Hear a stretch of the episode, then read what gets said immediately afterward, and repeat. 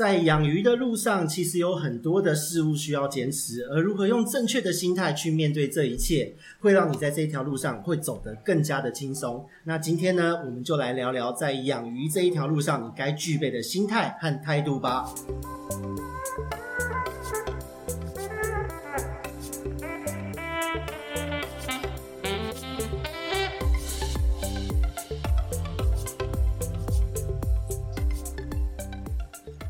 这里是鱼活通乱说的梧桐，大家好，我们又见面了。今天呢是有嘉宾一起来讲的一集哦。那这边呢就要跟大家介绍一下这一位嘉宾了。其实呢，在前一阵子有听我们节目的朋友都有听到，就是在我们业配的这个过程中呢，想到好像自己有很多家一样。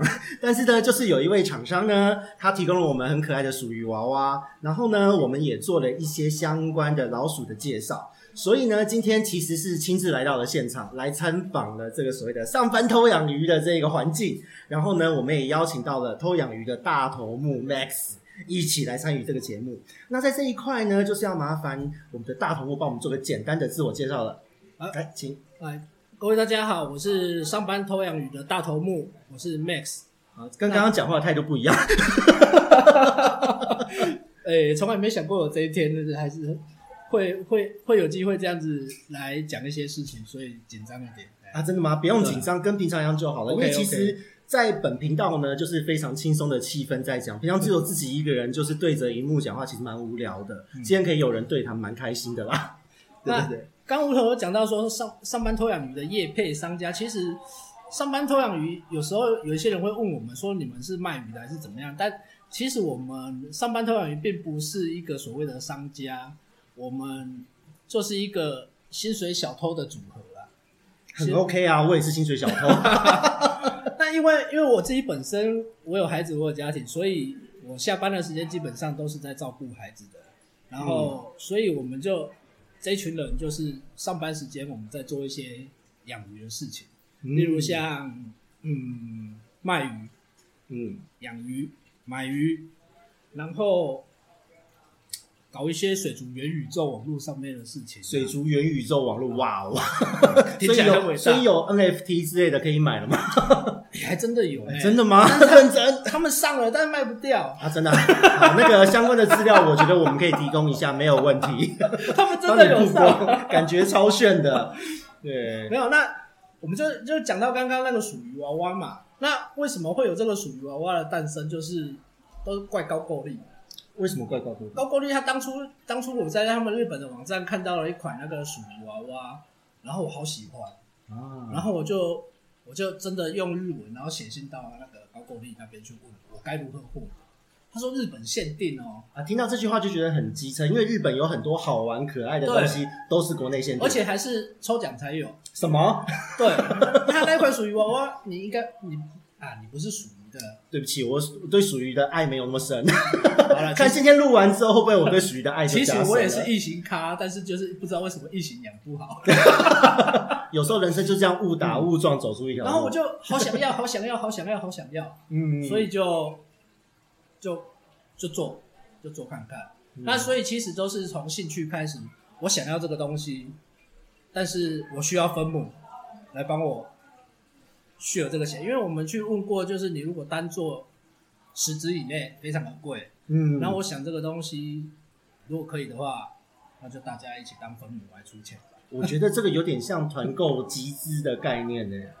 一我现在想一想，还真的蛮像的。对，就是一开始很怕被当老鼠会，就是要拉一下大家的团队这样子。因为在这个属于娃娃之前，我们甚至有些东西就是呃，不管是雷雕也好，或者是毛巾也好，有些是预购制的。啊，然后所以所以等了一段时间，有人在问说这个东西到底会不会出？嗯，对对，所以那所以后来我就坚持，就是我等到有成品了，我们再开始再开始做卖的动作。哦，了解了解。那其实真的都是我想要，然后我们才去做。嗯、所以对东西的这个呃怎么说呢？例如说以娃娃来说好了，最难的就是你找到一个可以画出鱼神韵的。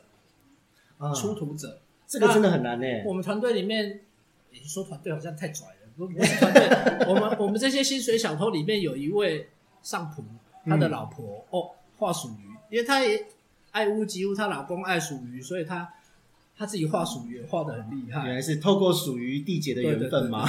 对，对，对，对，对，对，真棒就，就是这样子。所以上班偷养鱼大概是这样子的。哦、所以呃，我自己本身养鱼到现在三年，然后嗯，大概两年的时两年半的时间开始认真养。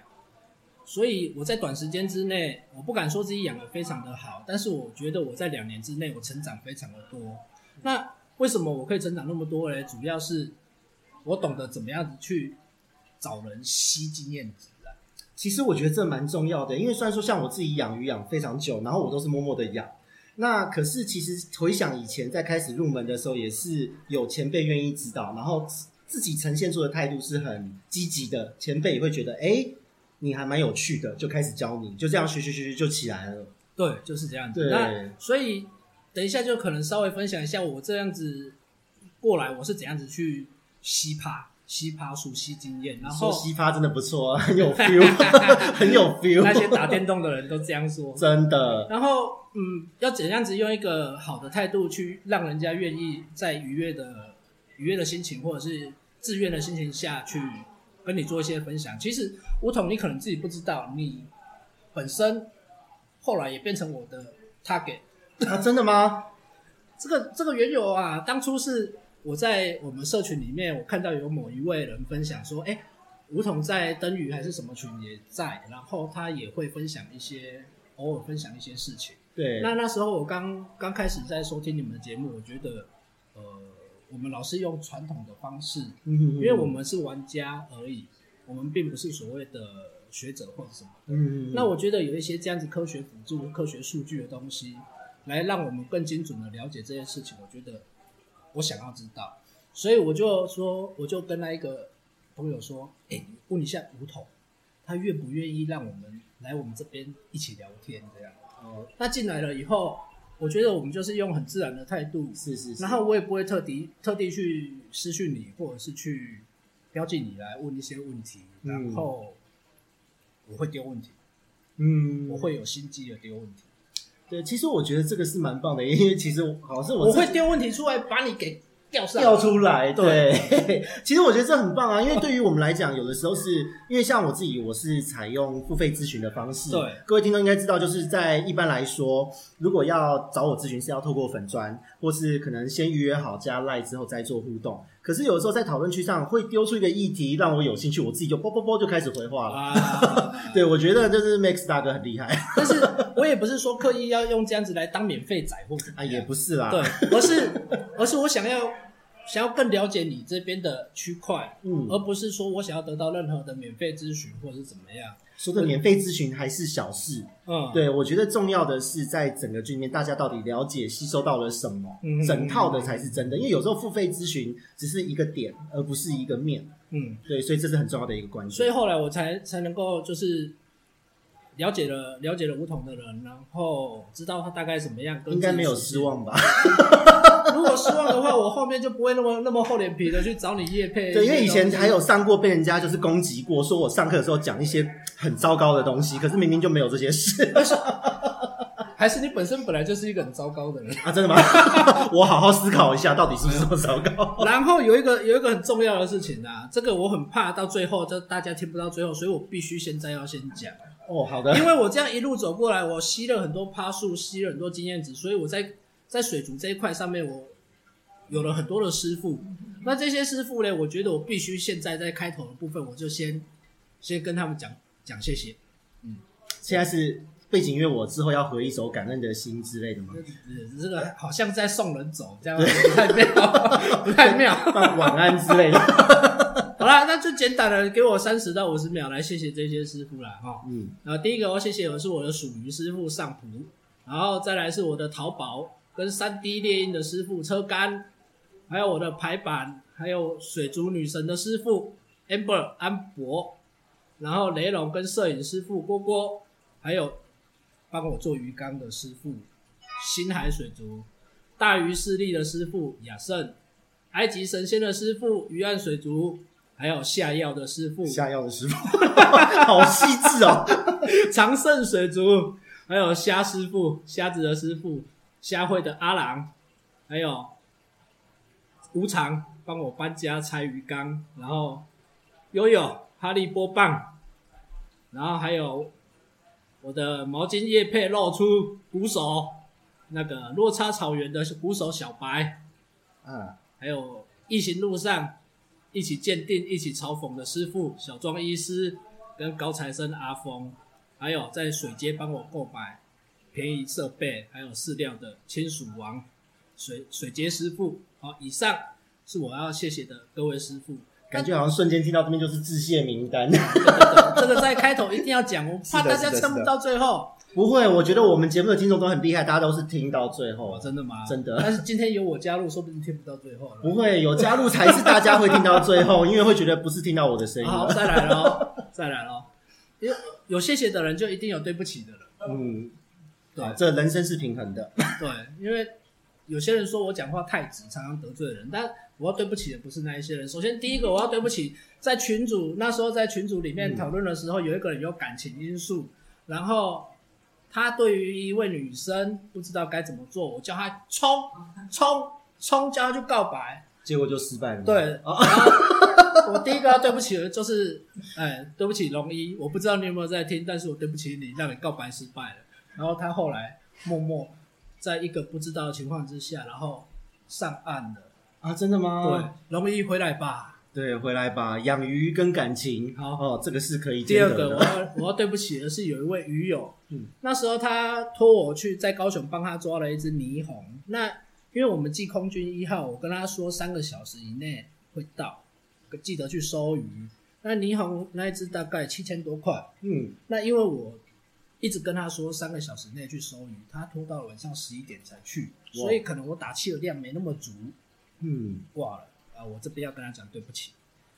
可是这个算意外啦，也是，是啊，但是还是对不起啦。对，那再来最后一个我要对不起的是那个，因为我们上班偷养鱼的人啊，我们是薪水小偷，我们都在上班的时候偷偷摸，不能说偷偷摸摸啦，就是在上班的时候我们在讨论一些事情，利用上班的时间开会、讨论、写作、定稿。突然觉得，突然觉得自己也要检讨，因为我也是这样。所以我要对不起的是 这些上班偷养鱼 member 的老板们，谢谢你们。嗯、啊，对不起，是对不起。搞不好他们听到也是头上会爆个青筋。所以你刚刚可能没有发现，就是除了上普以外，其他所有的人我都用代称。嗯，因为我原本打好稿，然后我丢上去，其中一个就怒吼我说。不要打全名，等下被老板看到，大家全部都不用玩了。真的 没有会这样。不过不过真的是因为这样，所以才打代称的。对对对，我觉得要保护当事人，这是很重要的一件事。嗯，好啦，那再来就是，诶，这边我自己 cue 我自己嘛。没有关系啊，因为我其实我觉得很棒的一点是，嗯、今天我们养鱼的路上真的遇到很多人的协助，那一定会有有好有坏啦。我也有碰过很奇怪的人呐、啊，但是呢，不论如何，我说真的，呃，在跟鱼友的交流来说，这是一定会经过的事情，一定会发生的事情。所以在这一块，其实说真的，我觉得 Max 的心态，Max 哥的心态真的很棒。对，要一定要尊称一声大哥。呃，对，我年纪比你长是没错，对，就是。我还是得要再强调一点，就是上班偷养鱼，我们我们只是一个兴趣的组合，是一个薪水小偷的组合。嗯、我们目前并没有任何的一个商业的太多的一个模式，但是以后会怎么走，其实我们也不知道。我们就边走边看。所以，呃，各位鱼友，如果在跟我们接触的时候，发现我们稍微好像有点嗯服务不周到，或者是怎么样的，其实但是因为我们本来就。还没有打算要走入商业模式，我，我觉得还蛮周到的，因为其实，在之前的属鱼的交流啊，或是在一些这种小小的娃娃叶配啊，嗯，我觉得上面很精致。虽然我的那个鼠头是呃属属鱼的头上有线头，有三代虫，但那没关系，对，这小小的我可以接受。对，但是不论如何，我觉得在这个互动的过程是非常让人感到舒服和开心的。嗯，我我其实我觉得人与人之间互相就是这样。你有专业，我尊重你的专业。嗯、那所以这边我就稍微讲一下水族吸趴之术这样子。水族吸趴术，我觉得这一集的标题我应该要下水族吸趴术。OK OK OK。就是嗯，我们要怎么样子去跟你你心中所谓的前辈，或者是你想要跟他接触的人，怎么样产生一些人与人的连结？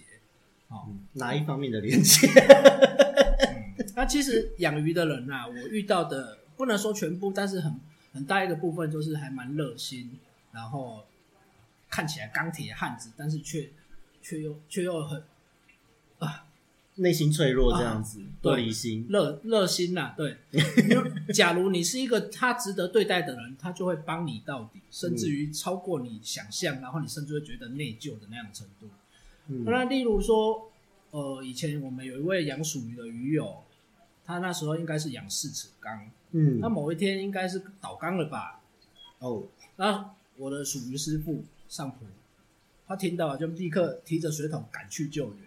他那时候是一只一只鱼帮他抓出来看，确认有没有问题，还有没有救先先先伤检哦，哦，先伤检哦，诶、欸，可能没救的放一桶，中级的放一桶，OK，哎、欸，太状态好的放一桶，嗯，它真的一只，那时候里面应该起码有两百五十只吧，哇塞，而且属于不好捞，对，属于在下面，在四尺缸里面不好捞，网子一下就飞起来了，对，那所以他把它分伤检分类，检伤还是伤检？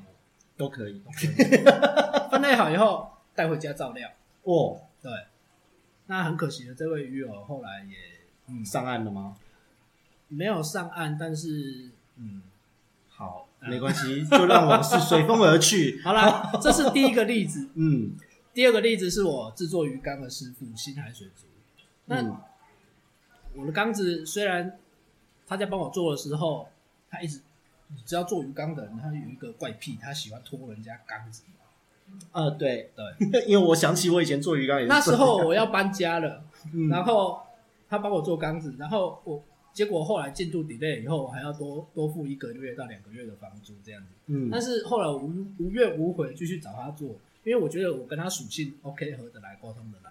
啊，周遭就可能会有一些人就觉得很不解呀、啊，为什么他这样子拖你？然后有时候他甚至坚持他的己见，不照你的意思做。对，然后你还要继续找他合作，我觉得就是属性。kimoji 吧，应该说 kimoji 大家到位了哈。那后来，因为我们后来熟了以后，有一天我就聊到，哎，我到时候我想要做一卡顶天立地的缸，然后从地板啊延伸到天花板这一类的。哦。他说这也是我梦想的缸子啊。哦。对，聊一聊以后，一个月他就把缸缸子搬来给我。这个时候就超级快的，这样。对，这是男人的浪漫，我懂。但是水族人的浪漫。但是我跟他说，哎、欸，不是，现在疫情的关系，我公司受创很多，我收入没那么稳呢。嗯、说钱不用急，你慢慢给我。嗯，他就帮我把缸子做定位了，就现在在养雷龙的那一缸。有，因为 Max 哥有一缸巴卡雷龙缸，非常的华丽哦。那个那个长宽高是多大的缸子啊？一五零乘以六十六乘以高是一三三。对，因为我本身的身高才一六八，他已经 已经到我的那个眉毛的这个高度了，对，非常的惊人哦。对啊，新海水族，抱歉，我一直到现在还没有钱给你，因为这是你自己讲。哎，这个影片会，这个我们现在的录音会存证。新海水族之后记得要跟上班偷养鱼来要这笔钱。所以我就是说，这这个就是养鱼人之间的一个热情跟是的浪漫所在。他们有时候就是真的不不求回报。对，那。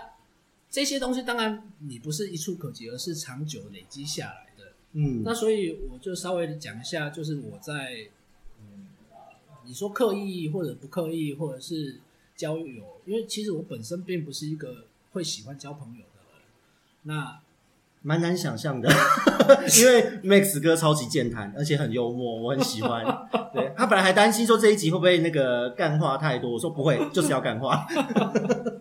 我首先，我觉得第一个要有礼貌。嗯，对，你用语用语要，哎、嗯，有有听众觉得觉得有有有意见了吗？对对对，我觉得用语基本的这些礼貌就我们就不讲了。我们首先呢，就是我们自己态度上面的礼貌。是的，当你要与人讨论的时候，我们所谓讨论就是有来有往。嗯、你自己准备好了吗？如果你只是要问一些很简单的问题的话，你不如丢到社团或者是丢到网络。是的，查一查就有了。那基本功的部分你没有做好，你就想要跟人家讨论。那我想生你找的对象，身为一个大咖或者是所谓的前辈，他可能会觉得心里会有点会有点奇怪，而且不太平衡。对啊，例如说，例如说你可能连过滤原理不懂，那你鱼出问题了，他跟你讲你可以下什么药，你连药也不知道。嗯，那。没头没尾的，然后就丢出我的鱼怎么了？对，那怎么样样？甚至于有些就是买了药，连说明书也不看。对，而且看了又看不懂。有看有看还不错，有看还不错啦，看了看不懂都下错严格吧。所以你自己你自己自己本身的基础打好了没？嗯、你先做好这一个部分的一个基础的建设以后，再来去找所谓的专家或是什么，人家才会至少在语言上面才能通嘛。对，其实我觉得这个蛮重要的哦，因为实际上在我养鱼做咨询的这一条路上呢，其实遇到很多的人来问。呃，有两种类型哦，有两种类型。第一个是他已经做了基本的功课来找你讨论，那这个说真的，他你讲的东西，你回馈的东西，他能跟你互动，那这就会给他很多资讯。对啊，那你会觉得在这个过程中是愉快的，我不用多收你咨询费没关系。可是就是有一种人，就是所谓的，我们都说这是免费仔。哎、欸，你这样好吗？没关系，现在做我的频道，没关系。就可能像我们之前的咨询费用是一个问题三十块，嗯，然后呢，问了一个问题之后，哦，就像拉那个拉什么串珠一样，呃，嘣嘣嘣嘣，后面一串问题，我说，哎，你这个问题现在现在这个问题量已经超出了我们原本的预期，对，而且有一有有说，呃，现在我我回答你一缸鱼的问题，就是这一缸，哦，然后他就问到 B 缸、C 缸、D 缸，还有它的整个系统。然后他只给我三十块，你想那么多，刚多给人家一些咨询费，真的，哎，这边听众真的要注意到哦，当你在问人家的时候，人家回答给你的所有的东西，都是因为你哦，因为你的条件而给你的克制化的一个回复，嗯，所以每一个回复都是当事人自己的专业，毕生的专业哦，所以在这样子的状况之下。说真的，专业是要付费的，你也不会希望你一辈子的努力和付出被人家觉得好像没有那个价值哦。说真的，遇到免费仔，真的会觉得我刚刚到底干了什么？这种感觉。那除了这个态度的部分，我觉得还有另外一种态度是，也会让这一些所谓的大咖专家觉得不舒服的一个点。嗯，例如说，他拿 A 的 A 的回答来问你，说 A 这样子讲。哦那你觉得怎么样？那你你明明知道这个，你看到你就知道 A 是一个还蛮有争议性，对不对？不是争议性，他 不是争议性，好像变成我在设限。他可能是蛮专业的一个人。嗯，那你又你问了他，你又来问我，这个对当事人也不太好意思。对啊，那你既然问了 A，我我自己个人是这样子啊，我例如像我属于师傅，嗯，我属于的部分，我我就我就听他的。嗯嗯嗯，然后我当然一定会有自己的一些见解，那当这个见解一定是属于我自己的，我不会拿其他人的见解来跟他讨论，或者是去反击他。对，这个很合理啊，因为说这养鱼的经验和操作，每一个人都或多或少会不太一样。嗯、可是不论如何，当今天你对于 A 的想法有疑虑，你应该去找 A 讨论。对对对对对，对你不要拿着 A 去问 B。那如果 B 的说法跟 A 不一样，可是如果以科学角度来看，A、B 都是对的。对，那只是哪里操作的细节不对，对，对，对，导致了一边错的。那这样子到底是真错还是假错呢？对啊，对，这个就会很大一个问题。万一我们讲讲讲讲比较现实一点的。万一你拿 A 的来问我，然后我跟你说 A 的 A A 的操作不对，那你是不是回头去跟 A 说，哎、欸，那个谁谁说你操作这样不对，然后或者又传出去，那是不是又黑掉了？是黑的莫名其妙，是、啊，而且有时候这样子的问法会让 A 觉得 B 在针对他，对啊，对，就造成两方的对立，这很、啊、这很没必要。我觉得这个也是态度的一种、嗯，另外一种就是你在问这些人之前，你到底心里你存的是相信他。还是怎么样？因为，例如像我属于师傅上普，他他也常遇到一些属于的问题，人家来问他，可是这些人问了以后又不照着他的意思去做，甚至于提出来质疑他。哦，我们这边也蛮常遇到的。是啊，那你来问干嘛？你来问干嘛？对，我就想说，嗯，算了，你有付钱就好了，都会很现实，瞬间变得很现实。不是，你既然要要要你自己心中有见地，然后你有想法，那你就照着你的想法去试看看。是的，我我自己本身是会去试的人，尽管那个别人 你在笑什么？我会去试看看。哦，当然，在讨论的前前前的基础下，我去试试过了再来讲定论，这个是 OK。但是你今天既然是抱着一个虚心的态度去向人请益，嗯，那你何必要去质疑人家，然后甚至于不相信人家？你如果不相信他，你就不要问。没有，其实因为其实有一些我在我自己的经验之中遇到的状况是，有一些真的是卧底的。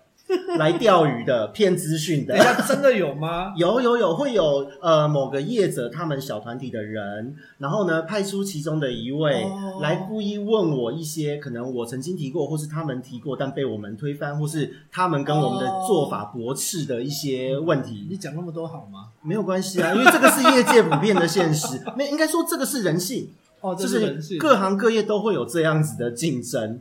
对，那我觉得今天不论啊，说真的，因为不论做法是如何，嗯、或是呈现是如何，我觉得各方都会有自己这么做的道理，了解。而且一定用这样的方式，你会有一定的成果，你才会继续做嘛。嗯，对，所以我觉得这个东西很多时候是没有绝对的对与错，嗯，只是变成说会引起不必要的争纠纷，用这种方式互动的话，对。好，那主要是刚刚就是我讲到，就是我们我自己本身对所谓的。专专精型的玩家，或者是呃这这个部分。那第二个我要讲到，就是我们还要我自己个人本身还会再跟另外一个部分会建立一个人与人之间连接的关系。这个部分叫做像盈利型的水族，嗯，或者水管，或者是工作室的这个部分。是的，是的。那他们本身的定位跟所谓玩家的定位又不一样。是，他们本身是盈利，他们是靠这个来收入的。嗯、那但基本上这些营业者，他们当然也是人，他们也有人性在。所以，当你在没有跟他任何交易的情况之下，如果你按照刚刚有有礼貌的这些准则情况下去发问，基本上我遇到的，他们还是会回答你一次两次以后，如果你再没有跟他有任何的消费，对，我完全理解。那毕竟人家是靠，毕竟人家靠这个为生的。我也不可能让你一直当免费仔这样子来，我也有其他客人要服务。对，所以当你想要，你觉得这间水管它是对于某一些鱼种比较专精的，你想要问他一些问题，那么就像咨询你的问题一样，是的，跟他买一下鱼嘛。是因为我觉得这个真的蛮重要的，因为如果说这一间，比方说像之前我们合作过的像影剧人啊，或是说，哎。哦，你直接讲名字出来？没有啊，因为之前就已经正式合作，所以我们没有关系。像影剧人，然后像是现在在上班偷养鱼哦，大家都属于不是商家，专家也可以啊，工作室也可以啊。我们是商，我们是薪水小偷而已。对，就是只要对于某一些鱼种有专精的人，当你在跟他互动的时候，因为他靠这个盈利哈，可能上班偷养鱼还没有啦。但是，所以我们可以拒绝。可以，可以，没有问题。对，就是当在这个互动的过程中，有的时候给他一点，就是说回馈、消费、买他的鱼，也代表你对于他的专业的认同。我觉得这个其实不只是说钱的意义而已，而是对于他是一种肯定和鼓励。对，对，没有人是不会希望得到客户肯定的。对，对，所以我觉得这很重要。是啊，而然后建立在这一个基础之上的话。呃，我觉得有些人他会太过于斤斤计较一些价格上面的事情啊，例如像，呃，水管也有分鱼好鱼不好，表现好或不好，有些有些水管的鱼我们是特别的信任，嗯，所以你多花一些钱去买，我觉得是 OK 的，是的，那你不要把人家的价格把它给压到。压到太夸张，斤斤计较。如果听说有人跟水族馆谈价钱，买一条鱼是从对折开始砍，我有点吓到。其实，其实我们认识了一些水管的老板以后，才知道真的有些人砍价是蛮凶狠的。嗯，他他甚至于是那种砍价砍到老板连理都不想理他的。对啊，哦，好啊，该说是脸皮很厚哦，不是。对啊，结果自己自己节目组自己先得罪人。如果除非你你买的够多，嗯，你买的够多，那其实上班偷养鱼一开始成立是。你不能说成立，我们一开始的集合就是大家一起买鱼，嗯、然后数量多一点，稍微压一下下价格，这样子。就是老鼠会对。不是团购的概念。但其实我们在在所谓的询价或者是或者是要求折扣的部分，我们不会自己开口去讲，嗯，我们会问说，呃，我们一次把你这一缸扫完。我们就是少缸啊，怎么样？对，听起来就是开心啊。对啊，老板，你可以给我多少？嗯，我不会开一个价出去。对，因为说让老板让老板自己去判断，你可以给我多少？是的，是的，对啊，因为我也我们也怕开的拔辣价出去，让人家不开心。嗯，对啊，我觉得。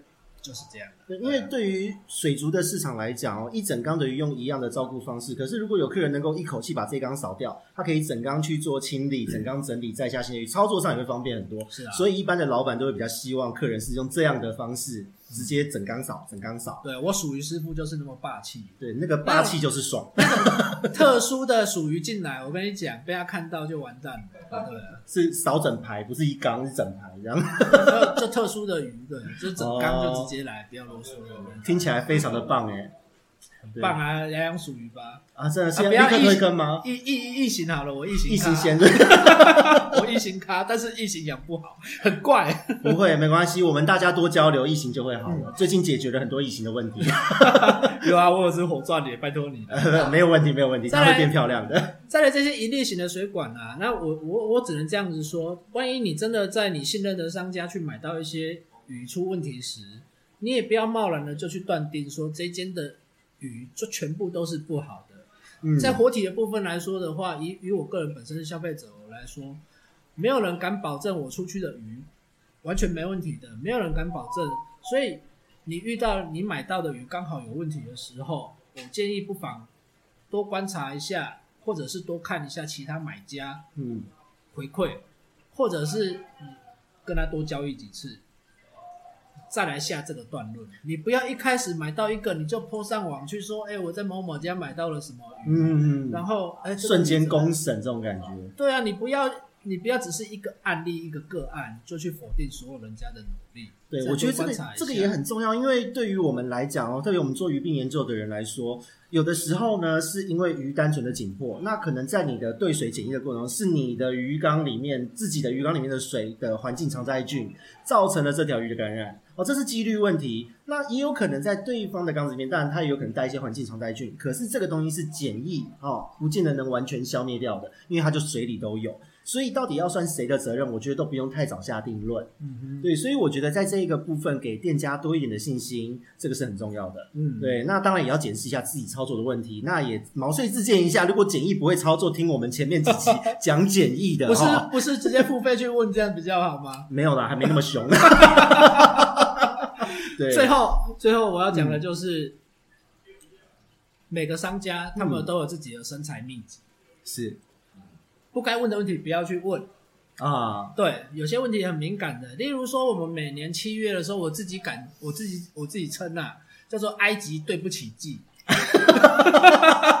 哎、欸，我觉得这个形容很棒，我觉得这可以纳入一个主题耶。埃及对不起鸡，每年七月的时候是那个埃及神仙开放的进口，嗯、到一直持续到九月底嘛。对对对。那埃埃及本身饲养最困难的地方就在于定水，嗯、然后跟繁殖这两块，是是最多玩家最不能攻破的部分。嗯，那有些人他他在选购埃及的时候，劈头就直接问店家：“哎、欸，老板，埃及怎么定水？”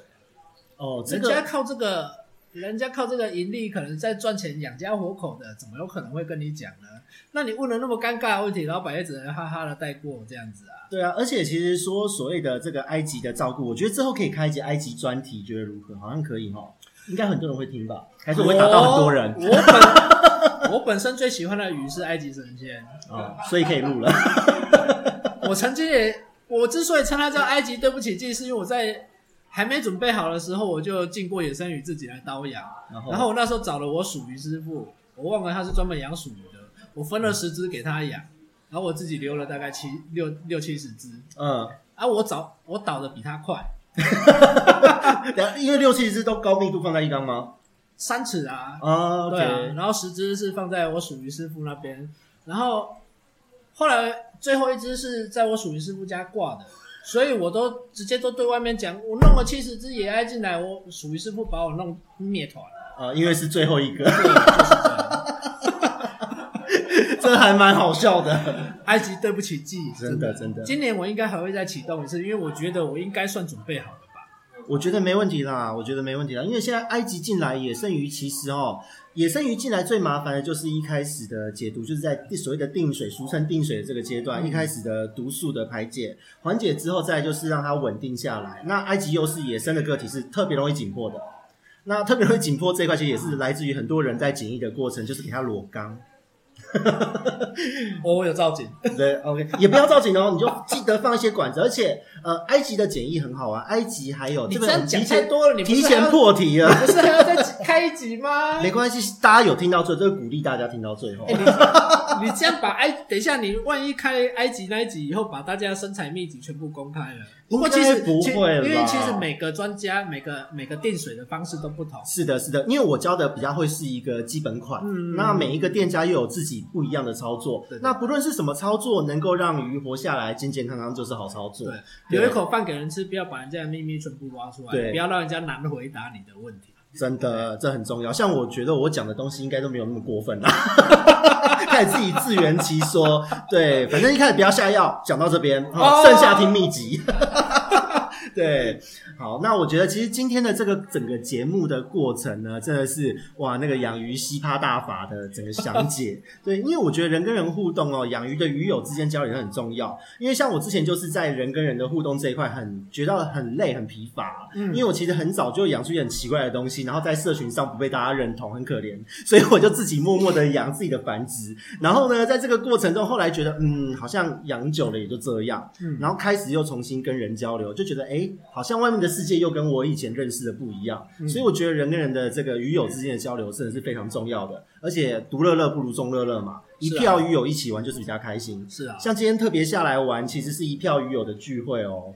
哦，真的很热闹，对，然后还看到那个巴卡的那个石头被搬动，我觉得对，还大饱眼福，就是看了裸男这样子，对，好，最后最后的最后，我就是推荐一下我自己喜欢的一些鱼，嗯，哎、欸，我觉得这很重要，对啊，哪一个是新手比较好上手？因为我们节目很多新手在、嗯。如果如果我以我现在目前的种类最多的，虽然我是异形咖，但是我目前鱼种最多还是属于，对，你讲的前面后面有点对不起来。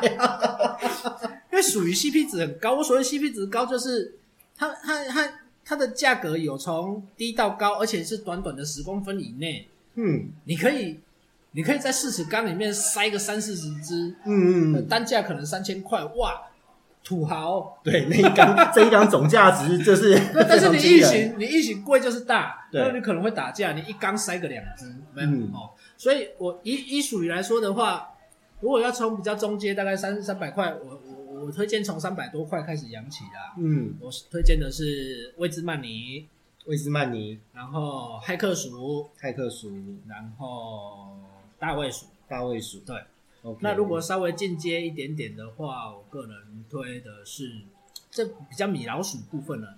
啊，欧提格，欧提格，奥伯根，奥伯根。对，那稍微再高阶一点点的，就是苏利南系列的波兹曼尼。啊，波兹曼尼，然后太空飞鼠，太空飞鼠是那么高阶的吗？我我不是以 不是以价格来说，哦、以难度来说，OK。对，然后在难度再稍微有一点点的，就是像亚瑟鼠哦。然后我个个人很喜欢的一只叫做短吻的企鹅大卫，短耳企短吻的企鹅企鹅大卫，我快大舌头了。对，我觉得其实这些属于都听起来名字都不是市面上那么常见的，对不对？是。那我觉得。嗯养鼠鱼嘛，嗯，既然要我认真推荐，我当然推荐自己有兴趣的。是的，是的，是的，对啊，就是这样。那，那所以大家如果想要跟你联络，找得到吗？可以，但是有我我我们生我我们目前有在出的鱼都是我们自己繁殖的，我们没有办法生到那么多。嗯、其实我刚刚推荐的虽然不常见，但是市面上你要找一定找得到。除了除了几款几款我们臭屁一点的，应该是我们自己独有繁殖出来的，嗯、例如像上普的。苏利兰格瑞菲是哦，那一只汪野生鱼可能当初就要八九千块，那个都是一品等级哦。对，然后苏利兰的波兹曼尼也是我们有，嗯、大卫鼠臭屁一点，我在台湾，哎，真的我这样讲不会被打，不会，台湾台湾我没看过，还有其他有人繁殖出葛瑞菲跟大卫的。哦，我对因为其实我觉得我最喜欢跟专业人士交流，就是会会听到很多这种惊喜，这样子我自己就会记下来，以后我要找什么找他就对了。我不是专业，刚好生出来而已，突然间变得很弱，这样 我怕被打脸了。不会啦，大概就是这样。因为其实水族圈很好玩哦，我以前养的时候也有发现这种事，就是有很多人其实就是高手在民间，默默的自己生出来，他也不知道这为什么就生了，然后他他不见得会分享。那其实，如果我会很鼓励大家，如果听到，哎，刚好你也有繁殖出这种鼠，对，刚好可以有机会大家不是呛你，大家交流一下。对的，我可以最后还可以再臭屁一个吗？可以，可以，可以。刚刚你帮我鉴定的那一对，嗯，雪衣雷龙，嗯，繁殖了吗？光配对就不容易了。呃，那一段其实状态还不错了。刚刚你有鉴定过是一公一母，没错吧？对对对。那我就可以很很骄傲的说，台湾没几个有配成功的，我是一个其中一个。对，非常好。这个血液，我觉得下一次繁殖出来，我再来专访你。OK。然后这这这血液内容很多人，因为在最近的价格还不错看，嗯，所以蛮多人就是直接买了几十只、十几只回去配。啊，真的、啊，打很凶，那一只真的打很凶。对，因为因为我想说，雷龙的玩家群是越来越大的趋势，嗯、只是大家都还蛮固定，就那几个种类的。嗯，对，所以血衣最近那么那么夯啊。对啊，嗯、因为最早之前它一只可能都要大概三三千多块吧。了解了解。然后到这一波，我也不知道为什么原因，或许是以量制价之类的吗？嗯，我觉得可能没那么单纯。他反他不公布这样子而已，对，所以价格忽然蛮漂亮的，我们也去抓了一些回来，我配成功了，我配成功了。其实我觉得很棒啊，因为说真的，配成功，然后呢，之后如果能生出来，这个真的是我觉得对于水族产业来讲都是一个喜讯，而且如果愿意分享出来，让大家都看得到，哦，原来台湾也有喜欢这些的人，而且也做成功了，我觉得对于整个产业都是帮助，而且也是对于后进的鼓励啦。对，真的，所以呢，其实很高兴今天能够跟上班偷养鱼的大头目 Max 大哥 一起，要赶快叫一声大哥，因为他有巴卡，巴卡生了我也要排队。对，我觉得今天很高兴有这个机会能够一起这样子专访，这样子聊天。哦，那其实呢，我们后面还有很多各式各样的主题，我们也希望下一次在很短的时间就可以看到 Max 大哥再来我们的这个节目上，一起来聊鱼。Okay, 好，对，好，那我们这边是鱼活通乱说，我们下次再见喽，大家拜拜，拜拜。